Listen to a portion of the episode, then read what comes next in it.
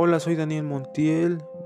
Seas bienvenido a mi podcast este titulado Las épocas literarias y los textos que existieron en ellas. Este, pues aquí te enseñaré muchísimas cosas sobre este tema, sobre los diferentes textos o escritos que surgieron a lo largo de la historia.